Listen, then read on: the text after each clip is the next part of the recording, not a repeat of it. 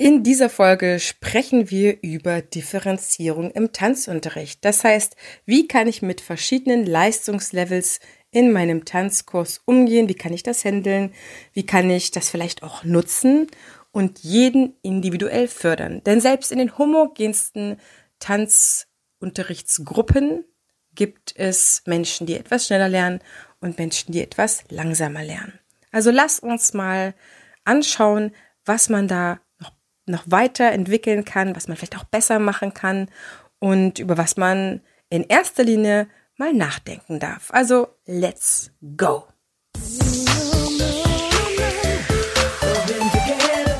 Ich begrüße dich ganz herzlich hier im Tanzfunk, dem Nummer 1 Podcast für dein Dance Teachers Power Upgrade. Hier unterstütze ich dich in deinem genialen Tanzenlehren und deinem erfolgreichen Dance-Business. Tanzunterrichten ist deine Leidenschaft? Dann zieh dir jetzt dein Upgrade für Premium-Tanzangebote und empathisches Dance-Selling. Let's get started!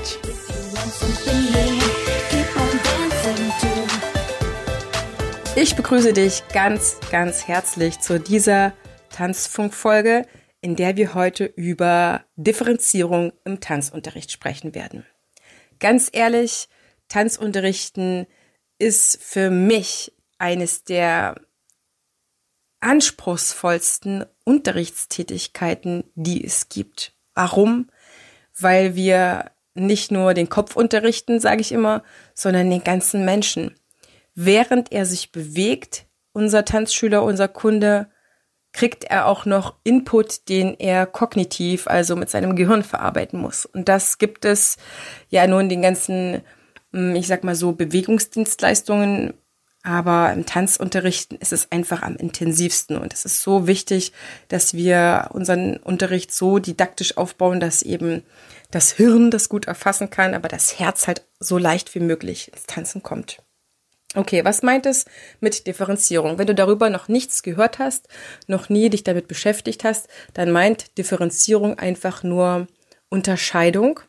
Das heißt, dass du in deinem Unterricht nicht nur, ich sag mal zum Beispiel, eine Figur anbietest und eine einzige Erklärungsweise. Jetzt mal ganz drastisch formuliert. Weil wenn du davon ausgehst, dass nicht alle Menschen gleich sind, also wie Roboter aus einer Fabrik gekommen sind, dann haben die unterschiedliche Leben hinter sich bisher. Das heißt, ganz unterschiedliche Prägungen, äh, verschiedene Biografien. Sie haben zum Beispiel ja ganz unterschiedlich in der Schule bisher gelernt und in ihrem späteren Leben. Die hatten äh, vielleicht Ausbildungen, die hatten vielleicht ähm, ja Studiengänge. Die haben also sich ganz unterschiedlich gebildet und gelernt. Und jeder Mensch entwickelt irgendwo eine Art und Weise, sich Dinge anzueignen, zu lernen. Ich meine jetzt wirklich das echte Lernen. Ich meine jetzt nicht das Pauken, das was in der Schule war.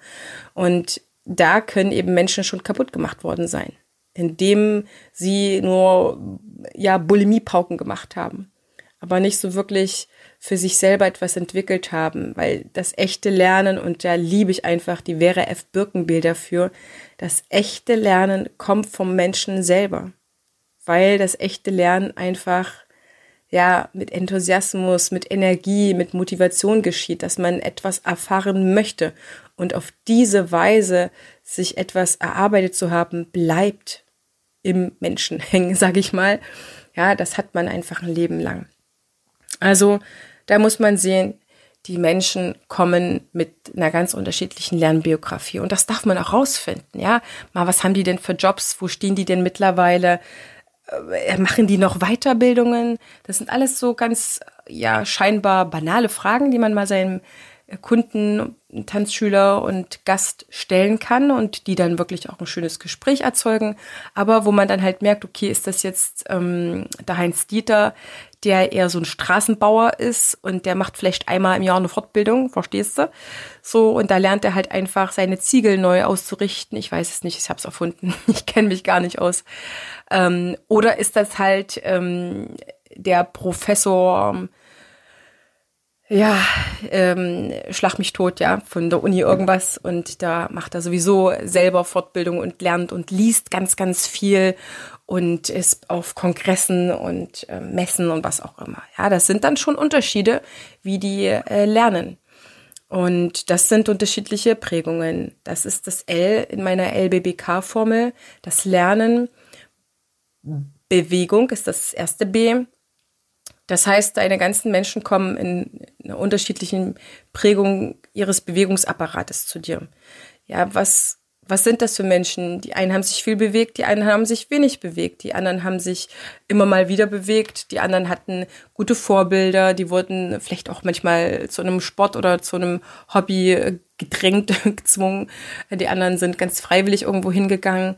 Das heißt, die haben auf jeden Fall ganz, ganz, ganz, ganz unterschiedliche Bewegungserfahrungen gemacht. Das darf man auch rausfinden, ja.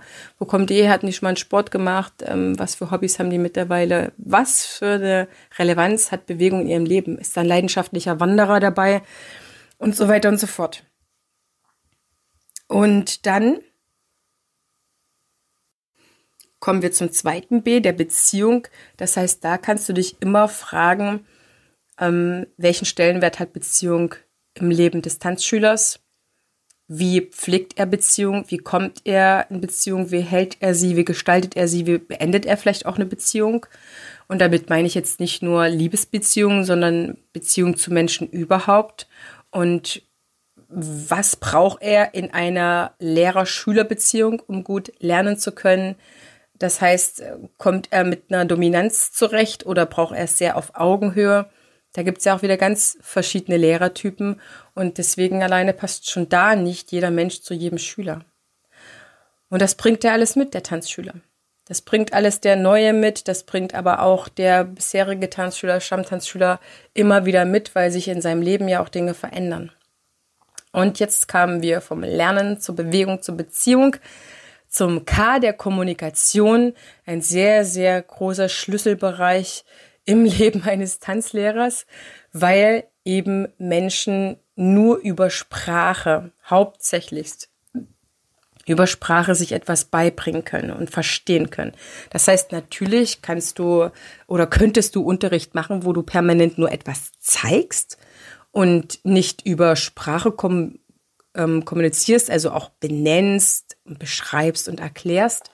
Das würde sicherlich auch bis zu einem bestimmten Punkt funktionieren, aber nur bei bestimmten Menschen, nämlich die so relativ gut lernen können, die das verstehen, dass du was zeigst und dass sie es dann nachmachen sollen und die auch darauf achten können, was genau du zeigst, die Nuancen erkennen können, wenn du in der Hand ähm, nochmal 30 Grad längs, äh, rechts irgendwie nochmal hinbiegst oder die erkennen können, dass du jetzt diesen und jenen Fuß nur einen halben Schritt vorwärts gesetzt hast oder angedreht hast, was auch immer. Es braucht ja diese Kompetenz. Und Sprache erleichtert uns sehr, sehr viel, weil wir immer uns rückversichern können. Ja, hast du das verstanden? Was hast du verstanden? Komm, ich zeig dir das nochmal. Und mit Worten unterstützte Bewegungsdemonstrationen sind für die meisten Menschen einfach viel, viel leichter zu lernen. Mal davon abgesehen, dass man dadurch auch einzählen kann und andere Dinge, die so noch zusätzlich das Lernen unterstützen können. Das ist natürlich klar. Also LBBK die LBBK-Formel sagt dir, dass der Tanzschüler mit einer ganz individuellen Persönlichkeit zu dir kommt. Deswegen braucht es meines Erachtens auch hin und wieder verschiedene Ansätze. Gerade wenn deine Tanzunterrichtenden ähm, auf verschiedenen Levels sind oder auch verschieden mit ihren Körpern geschult sind. Das kann natürlich auch sein, dass die alle in ihrem Anfängerkurs sind, aber die einen haben schon irgendwas Körperliches gemacht an Sport, an Bewegung und haben schon, sind schon weiter in ihren Weiterbildungsmodus, sage ich mal so, und die anderen haben vielleicht länger nichts gemacht. Das macht einen großen Unterschied. Dann macht einen Unterschied, was das für Typen sind. Sind das so eher stillere oder sind das Menschen, die eher extrovertiert sind, ja, introvertierte und extrovertierte Menschen. Das macht viel aus vom Charakterzug. Und es macht auch etwas aus, ob die langsam Lernende sind oder schnell Lernende. Also neuronal langsam oder neuronal schnell. Das heißt, wie funzt ist, alleine auf biologischer Ebene im Gehirn. Und das kann man einfach nicht verändern, weil das ist über die DNA, so geht man mittlerweile davon aus, festgelegt, wie schnell sozusagen deine Neuronen schalten können. So. Und alleine bei diesen gesamten Gründen wirst du äh, ja nicht darum herumkommen, mal zum Beispiel verschiedene Erklärungsansätze zu haben, verschiedene Übungen zeigen zu können, verschiedene Übungen anbieten zu können und zum Beispiel Figuren oder bestimmte Schritte, Schrittkombinationen in leicht, mittel und schwer zeigen zu können und vermitteln zu können. Und das bedeutet Differenzierung, dass du im Tanzkurs schaust, das ist jetzt mal das Grundsätzliche, was ich anbiete, eine, eine Grundfigur, ja. Und wenn du merkst, jemand kommt damit einfach nicht klar, dass du ihm eine leichtere Form davon zeigen kannst. Oder du merkst, wow, das ist sehr, sehr schnell gelernt. Ähm, der Hans-Jürgen hier, dem zeige ich noch eine schwierigere Version davon. Das heißt, es ist total cool, in Basisfiguren zum Beispiel zu unterrichten und dann verschiedene Versionen davon oder verschiedene Schwierigkeitsvarianten ähm, oder ja, verschiedene Komplexitätsgrade, wie du das gerne beschreiben möchtest, ja. Aber so, dass du lernst, nicht nur deine Schritte und deine Figuren, Bewegungen und Choreos zu machen, sondern dass du im besten Falle eben von allen Sachen eine leichte, eine mittel, eine schwere Variante hast. Und das darf gut in einer Vorbereitung, in einer Unterrichtsvorbereitung mit aufgenommen sein. Da, du kannst dich wirklich fragen, kann ich das in leichter zeigen und kann ich das in schwerer zeigen? Und das bedeutet, individuell auf den anderen einzugehen.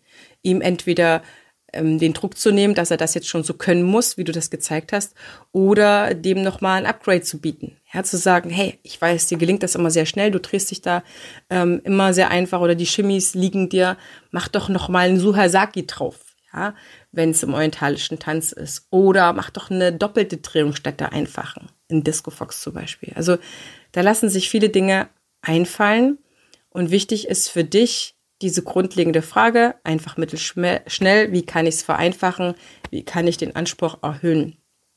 Und dann schaust du, wie deine Schüler im Tanzkurs sind. Was brauchen die? Und du kannst, wenn du ähm, geschult bist in Bewegungsschauen oder dass du in der Lage bist, Bewegungen der anderen gut und schnell zu analysieren, dann wirst du rausfinden, wer es leichter und wer es vielleicht schwerer braucht oder anspruchsvoller. Das ist wichtig, deine Bewegungsschulung. Denn im Unterricht geht es ja weniger darum, die Tanzschüler in irgendwelche Kästchen zu stecken und mit Attributen wie lernt langsam, oh meine Schnecken, oh meine Happy Hippos oder die sind die Lauten, das sind die Streithälse, das sind die Bewegungslegastheniker oder die sind immer so laut oder auch, ähm, ja, das sind hier die Belehrungsresistenten oder dergleichen. Ja, die mit so einem Stempel zu versehen und, und ähm, die letztendlich auch, wenn man ehrlich ist und wenn man hinschaut, mit weniger Sorgfalt dann begegnet. Und das ist das, was schade ist. Das ist das, worauf ich hier raus möchte. Sieh deinen Schüler jedes Mal, meine absolute Empfehlung, wieder ganz frisch und ganz neu. Prüf mal, wenn du imaginierst und in deinen Tanzkurs reingehst und jedes Paar, jeden einzelnen Tanzschüler, jeden einzelnen Erwachsenen, jedes Kind, jeden Teen, schau ihn dir mal an oder sie und frag dich mal, hast du ihn schon abgestempelt? Hast du schon Etikett drauf gemacht? Läuft er schon unter einem Begriff in deinem Tanzkurs? Ja, ich bin mir sicher, dass ähm, jemand, der ein etwas lauteres, vielleicht ab und zu mal zankendes Paar im Kurs hat und damit nicht zurechtkommt mit dieser Beziehungsebene dieser beiden, die da also nicht rausholen kann, abholen kann, dass derjenige Tanzlehrende einfach Stempel drauf, das sind die Lauten, die müssen halt irgendwie zusehen, weil zu denen gehe ich nicht hin, das tue ich mir nicht an, was auch immer, ja. Und schon hat der Tanzschüler einen schlechteren Tanzunterricht als die anderen, weil du einen Stempel vielleicht drauf gemacht hast. Oder jemanden, den du kennst. Vielleicht hast du auch schon mal hospitiert und sagst so, boah, das ist wirklich schade für die Tanzschüler. Der unterrichtet ja eigentlich nur die Hälfte des Tanzkurses, mit den anderen beschäftigt er sich ja kaum direkt. Ne? Also es geht vielmehr darum, anzuerkennen, dass die Tanzschüler alle unterschiedlich sind, hinsichtlich eben LBBK, Lernen, Bewegung, Beziehung und Kommunikation. Und es gilt an dir, ihre Lernmöglichkeit, Konzentrations- und Umsetzungs- bzw. Nachahmungsleistung herauszufinden, zu registrieren und an deren Lernstände, an deren Leistung dein Unterricht auszurichten und, wie gesagt, an den entsprechenden Stellen, wo du merkst, da kommt er nicht mit, der ist ja zu schnell, was auch immer, der ist da, schert da sozusagen aus dem breiten Mittelfeld aus, dann etwas anbieten zu können, das ihn erleichtert, entweder in Form, es wird tatsächlich simpler oder es wird eben komplexer. Unterricht in Gruppen, und das möchte ich an dieser Stelle nochmal betonen, findet immer für ein Querschnitt statt. Das bedeutet, Du unterrichtest immer das breite Mittelfeld. Und um alle glücklich zu machen, im Sinne einer angemessenen individuellen Forderung und Förderung, hilft es eben zu registrieren, wie der Tanzschüler gestrickt ist. Und was bedeutet das? Es bedeutet für dich, dass du aufmerksamer wirst und bewusster unterrichtest dass du möglicherweise dir beginnst, Notizen zu machen, wie deine Tanzschüler ticken und worauf die anspringen. Es bedeutet vielleicht auch möglicherweise mal zu schauen, wie du deine üblichen Kurios, Figuren oder Unterrichtsmaterial, Bewegungsmaterial bisher unterrichtet hast und zu fragen, könnte ich das auch noch jemanden ganz anders unterrichten, nochmal ganz anders erklären. Ich habe mir mal irgendwann eine Challenge draus gemacht und habe gesagt, für alle 20, die im Raum stehen, werde ich eine andere Erklärung finden. Und was da hilft, ist zum Beispiel einfach mehr in die sprachliche Welt des Tanzschülers einzutauchen oder zum Beispiel in seine Hobbywelt, wenn du weißt, ach, der Mann, der spielt ähm, auch noch Fußball, dann kann man vielleicht Begriffe daraus finden als Analogie, sodass du im Handumdrehen eigentlich dir ein weiteres Repertoire an Beschreibungs- und Erklärungsmöglichkeiten erarbeitet hast. Und das macht wirklich viel Freude und das bedeutet ganz runtergebrochen oder ganz simpel gesagt, das bedeutet Differenzierung. Und wir haben es gut, wir sind nicht wie die Lehrer an der Schule, in der Regelschule, Grundschule, Gymnasium, was auch immer, Berufsschule. Wir müssen nicht noch vorher irgendwelche Arbeitsblätter vorbereiten oder wir müssen nicht noch irgendwas zusätzliches ausschneiden oder irgendwelche Folien abziehen, sondern wir machen uns Vorgedanken oder du machst dir einfach Vorgedanken für diese drei Levels in deiner jeweiligen Stufe, Kursstufe oder in deinem Tanzkurs, in deiner Tanzgruppe, in deiner Tanzformation, wie auch immer. Tanzformation geht, glaube ich, nicht. Die müssen alle ein gleiches Level haben, damit es auch gleich aussieht. Aber du weißt, was ich sagen möchte, ja? Dass du das vorbereitest. Denn die Erfahrung zeigt, dass man Sachen relativ fix äh, vereinfachen kann. Also Sachen, ich meine jetzt das Bewegungsmaterial, das, was du unterrichten möchtest, und auch relativ easy ähm, komplexer machen kannst. Aber oft fällt einem das mitten während des Tanzunterrichtens, man die Schüler anspricht, man ihnen was erklärt, einfach nicht ein.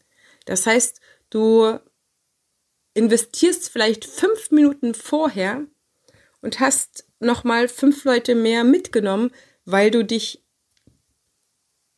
für sie interessiert hast, weil du noch mal ein paar Sachen mehr ähm, kreiert hast, vielleicht auch, ja, oder ein paar Sachen aufgeschrieben hast, die denen dann in dem Moment helfen. Das heißt, der Aufwand für einen Tanzlehrer zu differenzieren ist meines Erachtens ein viel einfacherer ähm, Aufwand oder ist viel, viel einfacher, viel, viel simpler, viel, viel leichte Varianten zu finden, um es jedem Tanzschüler, ja, in Anführungsstrichen recht zu machen. Ja, es geht ja darum, dass der andere was davon hat. Er kommt in seiner Freizeit zu dir, bucht, dass ich am Ende tanzen kann, quasi, ne? Er bucht ja etwas in die Zukunft heraus. Ein zukünftiges Ziel bucht er, dass er dort tanzen kann. Und das Beste, was wir tun können, ist ihm genau das zu geben. Das hatten wir in der vorgehenden Folge schon, Dienstleistung Tanzunterricht. Wenn du das möchtest, ähm, hör da noch mal rein. Da bin ich noch ein bisschen tiefer drauf eingegangen. Aber das bedeutet, dem Kunden auch zu geben, was er kauft.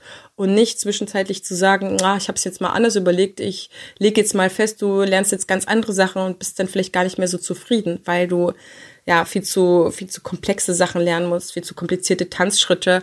Es ist wichtig, dass der Kunde zufrieden rausgeht Tatsächlich.